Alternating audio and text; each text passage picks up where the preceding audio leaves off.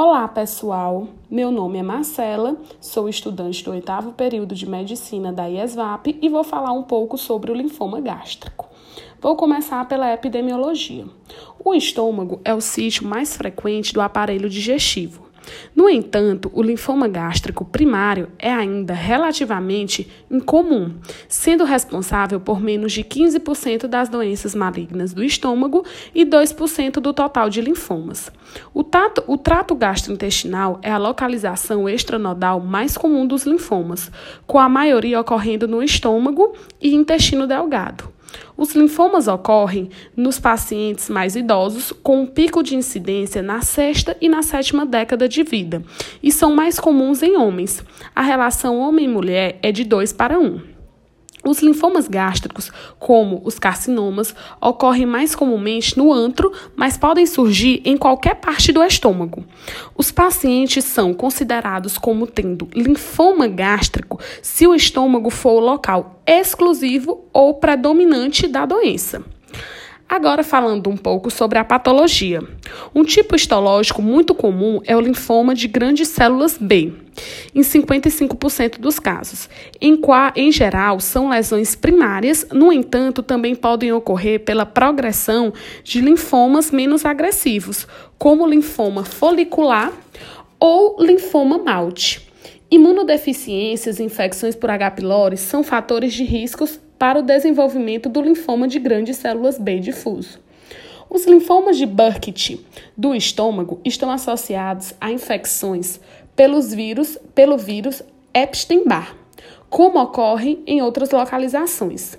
O linfoma de Burkitt é muito agressivo e tende a afetar pacientes mais jovens do que os outros linfomas gástricos. Ele é localizado preferencialmente na cárdia e no corpo do estômago. Agora, sobre a avaliação. Na avaliação endoscópica isolada, o linfoma parece indistinguível do adenocarcinoma. No entanto, a infiltração da submucosa está presente na maioria dos casos. Não existe um sítio específico de predileção para o surgimento da neoplasia.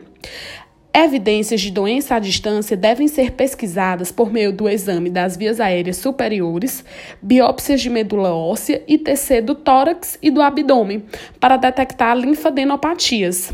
Biópsia devem ser realizadas em quaisquer linfonodos aumentados. O teste biológico para H. pylori deve ser realizado e, se negativo, deve ser confirmado por sorologia. Temos uma tabela que fala sobre o estadiamento do, dos linfomas gástricos. A tabela é dividida em estágio e extensão da doença. No primeiro estágio, a doença é limitada ao estômago. No segundo estágio, extensão para os linfonodos abdominais, comprovada por biópsia ou linfangiografia.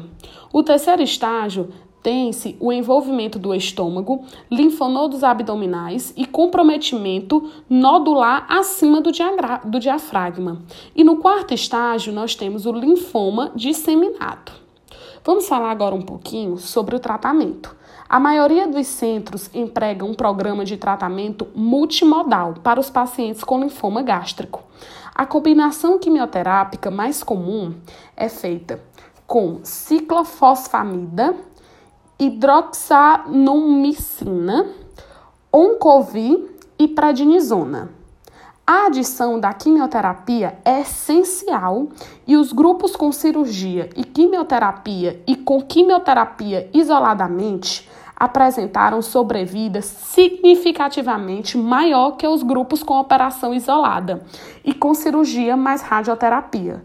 O papel principal da cirurgia é para pacientes com doenças gástricas, limitada para pacientes com recidiva sintomática após insucesso do tratamento, e para aqueles que desenvolvem complicações como sangramento, obstrução ou perfuração.